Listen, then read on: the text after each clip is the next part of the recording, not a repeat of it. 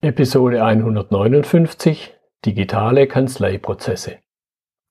KSN2Go. Herzlich willkommen zu dem Podcast für Lean-Interessierte, die in ihren Organisationen die kontinuierliche Verbesserung der Geschäftsprozesse und Abläufe anstreben, um Nutzen zu steigern, Ressourcenverbrauch zu reduzieren und damit Freiräume für echte Wertschöpfung zu schaffen, für mehr Erfolg durch Kunden- und Mitarbeiterzufriedenheit, höhere Produktivität durch mehr Effektivität und Effizienz an den Maschinen, im Außendienst, in den Büros bis zur Chefetage. Heute habe ich Andreas Duckstein bei mir im Podcastgespräch. Er ist Rechtsanwalt, innerhalb, Inhaber einer Kanzlei und einer GmbH, die sich mit Digitalisierung in dem Umfeld beschäftigt. Hallo Andreas. Grüß dich, Götz. Hallo. Schön, dass du dabei bist heute. Jetzt hast du ja ich sage mal, zwei Standbeine. Erzähl mal ein bisschen was grundsätzlich über dich noch. Also grundsätzlich ist es so, äh, dass ich äh, Rechtsanwalt bin, eine Kanzlei in Radebeul bei Dresden. Ähm, wir beschäftigen uns da vorwiegend mit Verkehrsrecht und Personenschäden, also Arzthaftungssachen als Nebenprodukt. Und ähm, das die Arbeit als Anwalt hat relativ zeitig schon dazu geführt, dass ich äh, mich mit diesem Thema Automatisierung von Kanzleiabläufen, äh, Effektivierungen äh, auseinandergesetzt habe und einfach so auf dieses, dieses ferne Ziel so vor zehn Jahren mal hingearbeitet habe, Paperless Office. Mhm. Ähm, und dort war es dann einfach so, dass dieser, diese Faszination, die dabei für mich sich entwickelt hat, äh, 2016 dann eben dazu geführt hat, dass ich eine Firma gegründet habe, die eben genau für Anwaltskanzleien ähm, digitale Lösungen erarbeitet und umsetzt. Das heißt also, wir digitalisieren Kanzleien im Prinzip ab dem Status an, wo sie gerade steht. Einige sind da schon ein bisschen weiter, andere sind, sage ich jetzt mal, noch nicht ganz so weit. Mhm. Und die nehmen wir im Prinzip dort auf, wo sie sind, analysieren die Prozesse, was die machen und gehen dann im Prinzip mit denen in die digitale Welt, so dass das eben ein einfacher, sicherer und reibungsloser Übergang geht. Mhm. Jetzt könnte ich mir vorstellen, dass jetzt nicht jeder Zuhörer so den tiefen Einblick in, in das Leben eines Rechtsanwalts hat. Stichwort wäre jetzt bei mir eben Rechtsberatung. Was sind denn so grundsätzlich Elemente, die man da digitalisieren kann? Naja, bei der Rechtsberatung kannst du eigentlich, oder beziehungsweise nicht kannst du, sondern es passiert halt gerade, ähm, alles digitalisieren, was in irgendeiner Form digitalisierbar ist. Das heißt also von der Art und Weise, wie der Mandant überhaupt zum Anwalt kommt, das heißt mhm. also, wie ist der Zugang zum Recht, das äh, verändert sich gerade ganz stark. Dann natürlich dieser Aspekt, wie wird innerhalb einer Kanzlei ähm, Aktenbearbeitung äh, stattfinden oder wie wird man sieht auch eine Kanzleiorganisation, also die Arbeit der Mitarbeiter mit dem Anwalt und die Arbeit der Mitarbeiter untereinander ähm, erfolgen. Und dann natürlich auch in einem dritten Schritt ähm, oder in einem dritten Aspekt die Kommunikation mit dem Gericht. Also auch da sind wir natürlich jetzt an einem Punkt, wo wir über elektronischen Rechtsverkehr ähm, mhm nachdenken. Und da ist halt einfach an diesen drei Baustellen passiert halt im Moment ganz viel. Mhm. Du hast vorhin schon ein Stichwort gesagt, Prozesse. Es gibt diesen etwas groben Spruch von den digitalen Scheißprozessen, die mal jemand von Telefonica, glaube ich, äh, geäußert hat. Das heißt, um irgendwas zu digitalisieren, brauche ich schon mal was Richtiges. Da wäre dann für mich noch dieser kleine Schritt zurück. Welches Prozessbewusstsein, jetzt Prozess im Sinne von Geschäftsprozessbewusstsein, existiert eigentlich in einer typischen Kanzlei? Hm, man muss wirklich sagen, äh, Kanzleien sind da ein ganzes Stückchen noch hinterher, was unternehmerisches Denken und äh, unternehmerische Ausrichtungen angeht. Hat einfach was mit dem traditionellen mhm. Bild zu tun. Das heißt also, viele Kanzleien, die äh, jetzt Inhaber geführt sind, 50-jährigen äh, Partnern, die haben ein ganz anderes Verständnis und sind in einer ganz anderen Zeit groß geworden, also groß als Kanzlei, als Unternehmen ja. geworden, als das heute der Fall ist. Und damit äh, sind ganz viele Prozesse, die in den Kanzleien ablaufen, den Kanzleien Inhabern oder auch den Verantwortlichen überhaupt nicht bewusst. Mhm. Also, dass das überhaupt ein Prozess ist, der da abläuft und dass das natürlich ein Problem ist, wenn ich diese althergebrachten Arbeitsweisen, die ich äh, an den Tag lege, äh, jetzt versuche eins zu eins in eine digitale Welt zu transformieren. Das funktioniert halt schlicht und ergreifend nicht, weil ganz viele Sachen, wo Prozesse anknüpfen, nämlich zum Beispiel Akten, ähm, daran anknüpfen, dass diese Akten ja da sind, also dass man die sieht, dass die physisch vorhanden sind, dass mhm. die sich bewegen innerhalb einer Kanzlei. Und wenn das aber nicht mehr ist, weil die Akte elektronisch ist, ja. ähm, dann musst du natürlich grundlegend ein paar Arbeitsprozesse einfach anders strukturieren, damit ja. eben keine Fehler passieren. Ja. Dann habe ich vor einiger Zeit auch in der Vorbereitung auf unser Gespräch jetzt hier diese schon etwas provozierende Aussage, fand ich zumindest, äh, dass der Rechtsanwalt und, und dessen Arbeit zukünftig zum Teil überflüssig werden. Mhm. Wie, wie siehst du das? Und wenn man das ernst nimmt, ergeben sich ja, glaube ich, daraus gewisse Risiken, um es mal vorsichtig auszudrücken. ja, ähm, also wie es immer so ist. Ne? Es ist, man kann von zwei Seiten draufschauen und äh, beide Blickwinkel haben irgendwie ihre Berechtigung. Also ich glaube auch, dass sich der, die Tätigkeit des Anwalts äh, grundlegend in den letzten zwei, drei Jahren verändert hat schon und in den nächsten fünf Jahren auch nochmal massiv wandeln wird. Und das mhm. wird auch sehr schnell in den Kanzleien äh, dazu führen, dass die, die, die klassische Arbeit, dieses Brot- und Buttergeschäft, was so den Umsatz gebracht hat, also diesen Grundumsatz, mhm. dass diese Geschichten wegfallen oder stark zurückgehen werden. Ganz, ähm, also ganz überflüssig werden Anwälte nie werden, weil ähm, es halt zwar ein sehr logisches System ist, äh, Rechtsberatung, mhm. aber es ist natürlich auch etwas, wo du mit sehr viel Kreativität arbeiten kannst und ähm, sage ich jetzt mal auch äh, Lösungen erarbeiten kannst, die eben aus dem Schema ausbrechen. Mhm. Und Fakt ist, es gibt einfach so diese, diese Zweiteilung. Es gibt sehr individualisierte, komplexe Fallgestaltungen, die dann auch eine entsprechend kreative und komplexe Lösung erfordern. Dafür wirst du immer einen, einen Anwalt brauchen. Mhm. Ähm, auch um in Anführungsstrichen mal bewusst um die Ecke zu denken. Ja.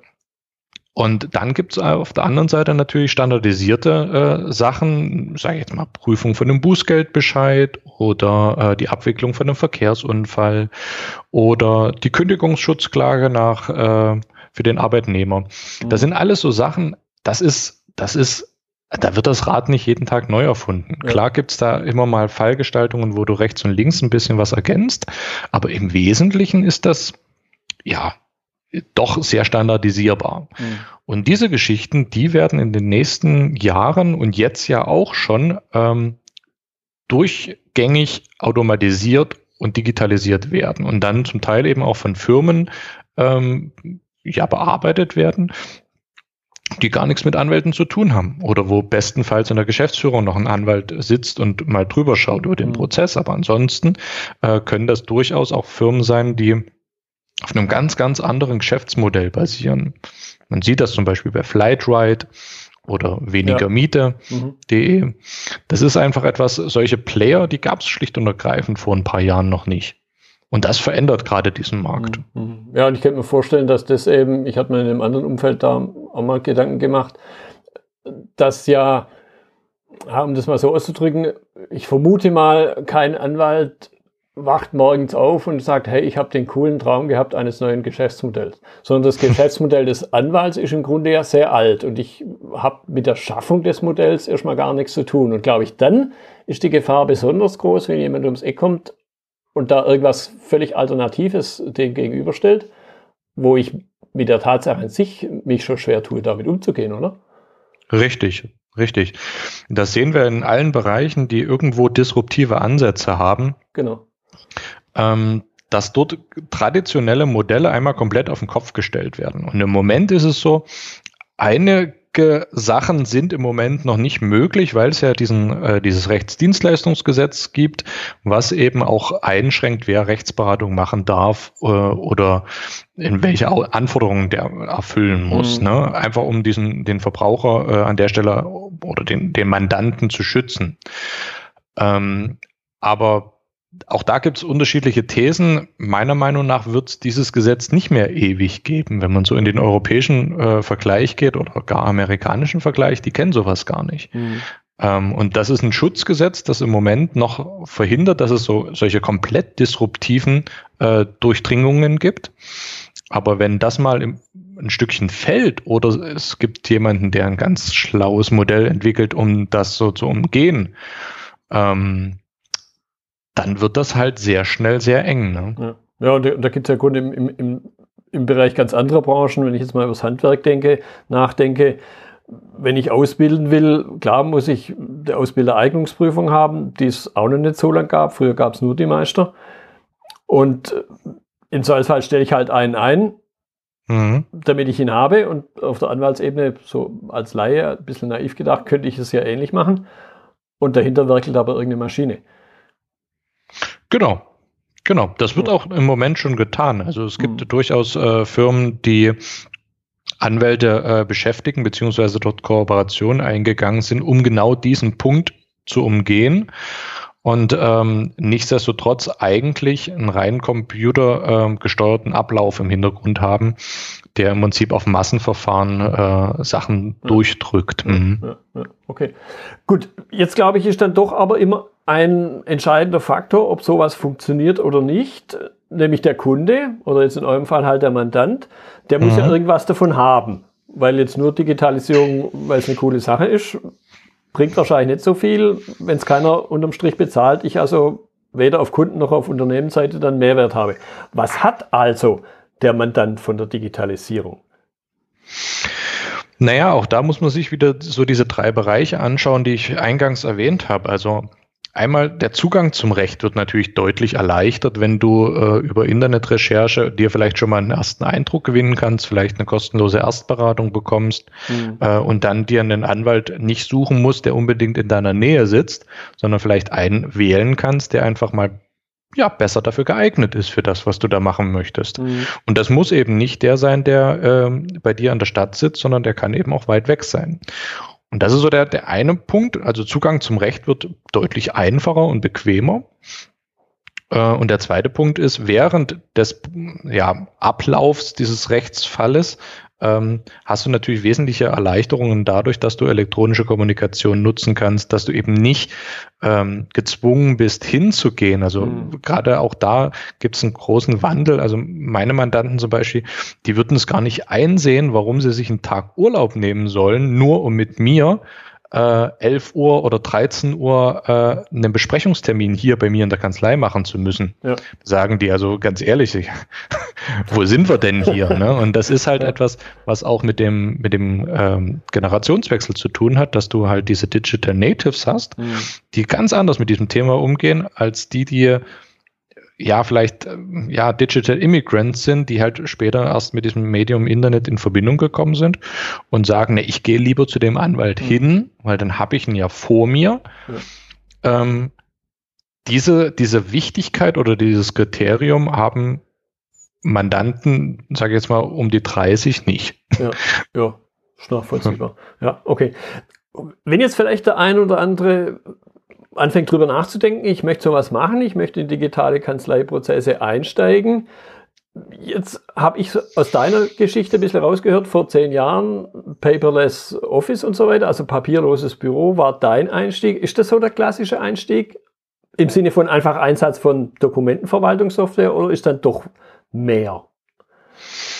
Mm, ja, es ist schon äh, bei den Leuten sage ich mal, das erste Bild. Also, dass man das Gefühl hat, aus den Papierakten werden jetzt elektronische Akten und dann wird alles äh, schneller und einfacher. Also, das ist schon der Ansatz äh, für die erste Motivation. Ähm, was dann manchmal so ein bisschen schwierig ist, ist äh, den Leuten klarzumachen, dass das nur ein kleiner Baustein ist. Ähm, wenn man digital eine Kanzlei führen möchte und das eben sehr, sehr viel gibt, wo, was man rechts und links noch beachten muss. Und da denken die meisten Leute nicht dran und deswegen fallen diejenigen auch immer wieder auf die Nase, die mhm. sagen, ne, wir machen das jetzt einfach mal, wir, wir scannen jetzt mal was mhm. ähm, und arbeiten sich, sage ich jetzt mal, nach so einem Trial-and-Error-Prinzip ähm, durch. Und ich kann das mit, mit wirklich ähm, mit Sicherheit sagen, weil ich habe das damals genauso gemacht. Also ja. es gab halt zu der Zeit, wo, mit, wo ich mich damit beschäftigt habe, äh, niemanden, der überhaupt auf diesen Trichter gekommen ist, zu sagen, wir entwickeln dafür Konzepte für Kanzleien. Das gibt's, mhm. schli gab es schlicht und ergreifend mhm. nicht. Und deswegen weiß ich genau, dass wir uns am Anfang sehr, sehr viele blutige Nasen geholt haben und sehr, sehr viel auf die Nase gefallen sind. Ähm, und das ist das, was mir heute hilft, in Kanzleien äh, die, die Fallen aufzudecken und mhm. zu sagen, guck mal, an der an der Stelle ähm, wird das definitiv zu einem Problem führen, wenn ihr nicht das und das vorher macht. Mhm.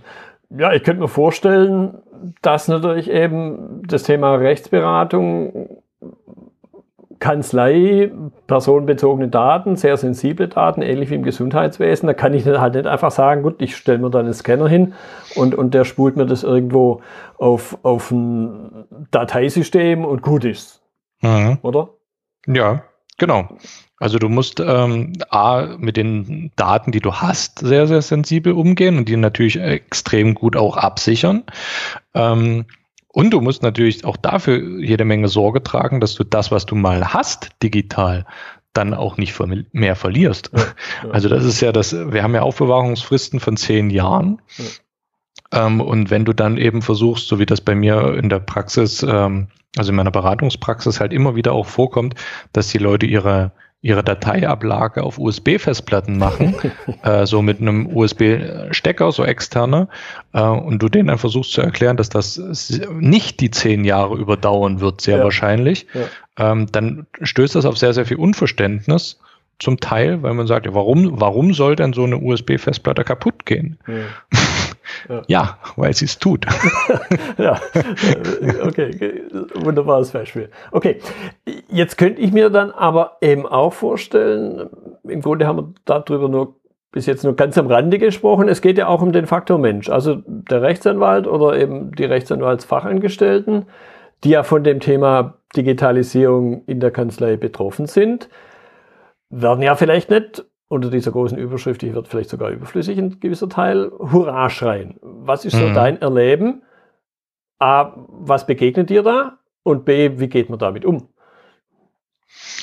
Naja, es gibt immer zwei Typen von, von Menschen, wenn es um dieses Thema Digitalisierung geht. Und das ist natürlich auch bei, bei den Mitarbeitern in den Kanzleien der Fall. Es gibt immer die, die so ein bisschen äh, technikaffiner sind, die dieses Thema offen angehen und sagen, das ist eine Chance für uns und wir sehen da überwiegend die Vorteile.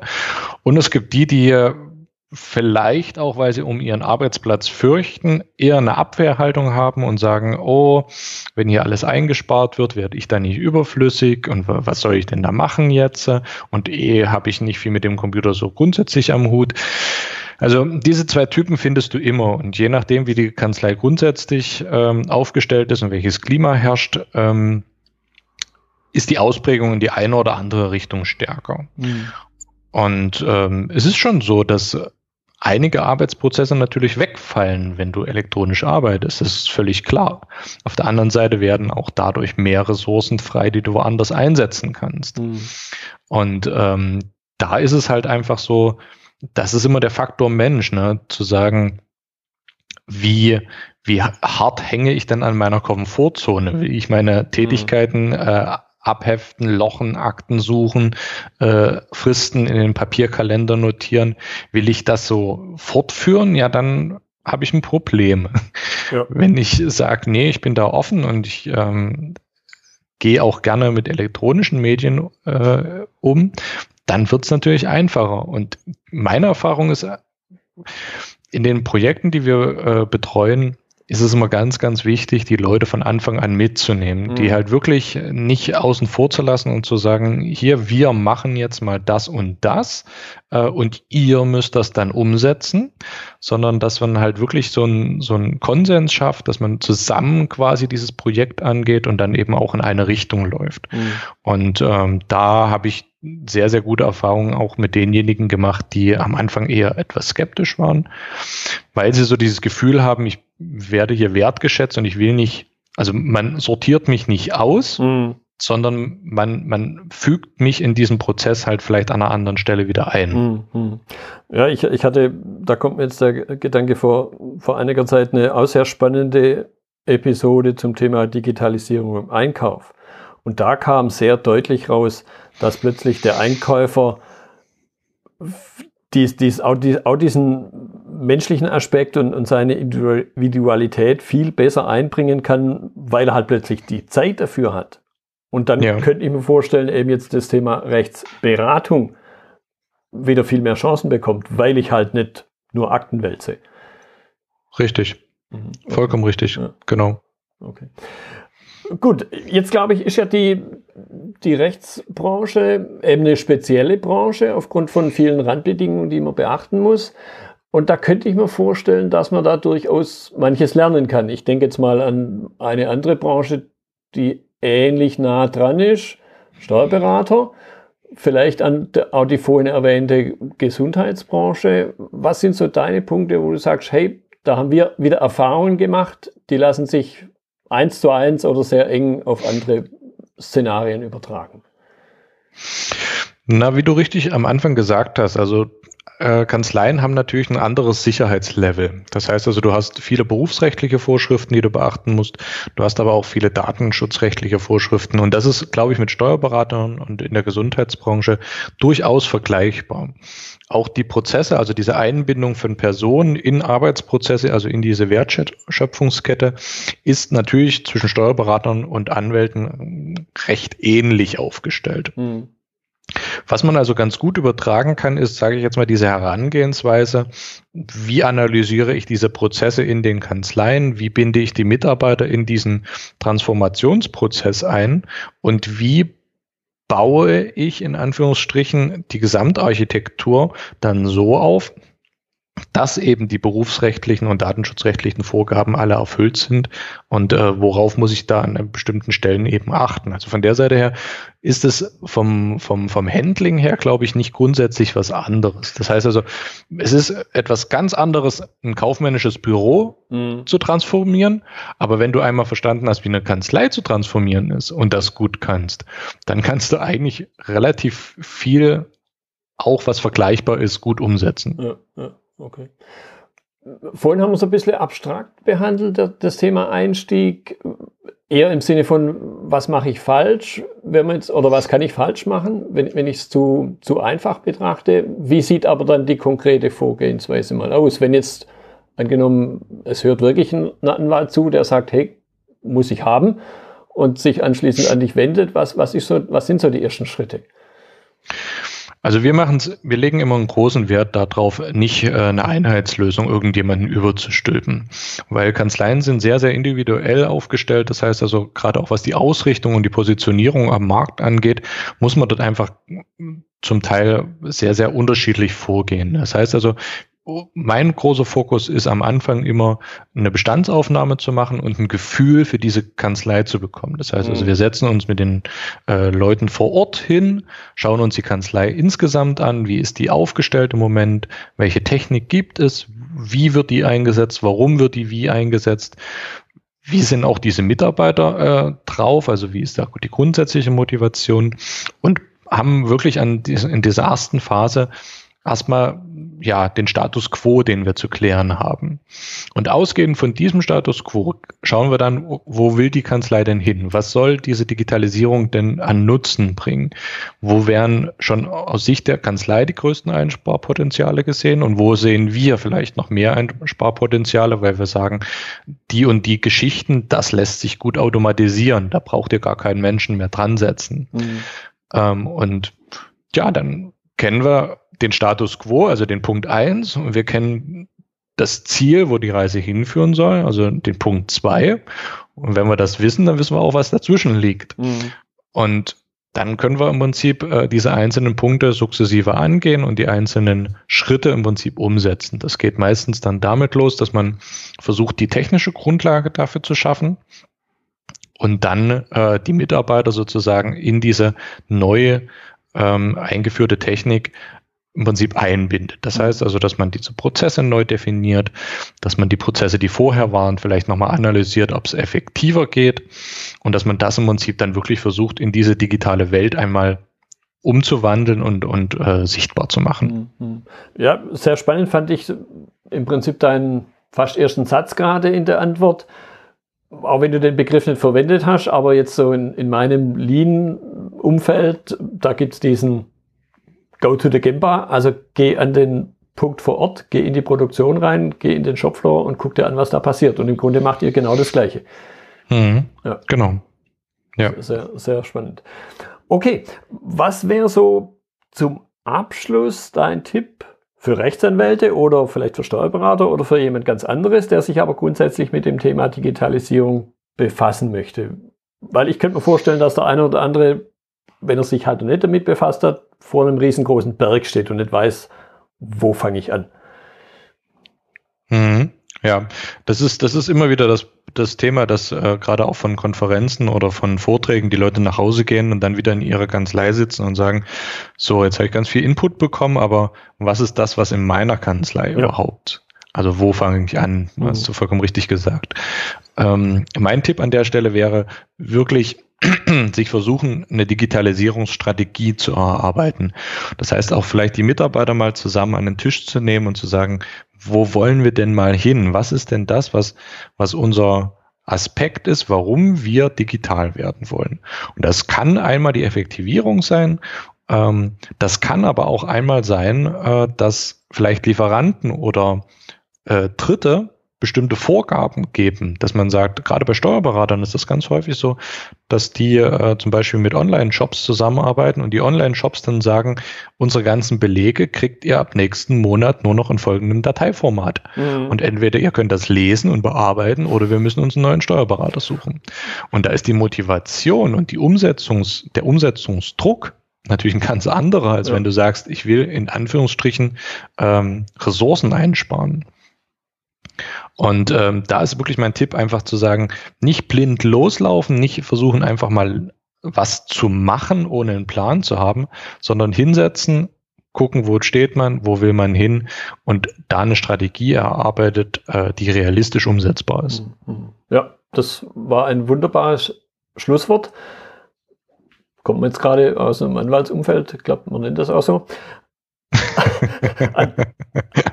Andreas, ich danke dir für deine Zeit. Ich finde das immer wieder spannend, wenn man mit Bereichen in Berührung kommt, wo ja, es gibt auch Prozesse, aber so mit dem eigenen tagtäglichen Tun gar nicht so viel zu tun haben und dann plötzlich unheimlich viele Ähnlichkeiten erkennbar sind. Also deshalb ja. danke ich dir für deine Zeit. Vielen, vielen Dank. Sehr gerne. Das war die heutige Episode im Gespräch mit Andreas Duckstein zum Thema digitale Kanzleiprozesse. Notizen und Links zur Episode finden Sie auf meiner Website unter dem Stichwort 159. Wenn Ihnen die Folge gefallen hat, freue ich mich über Ihre Bewertung bei iTunes. Sie geben damit auch anderen Lean-Interessierten die Chance, den Podcast zu entdecken. Ich bin Götz Müller und das war KSN2Go. Vielen Dank fürs Zuhören und Ihr Interesse. Ich wünsche Ihnen eine gute Zeit bis zur nächsten Episode.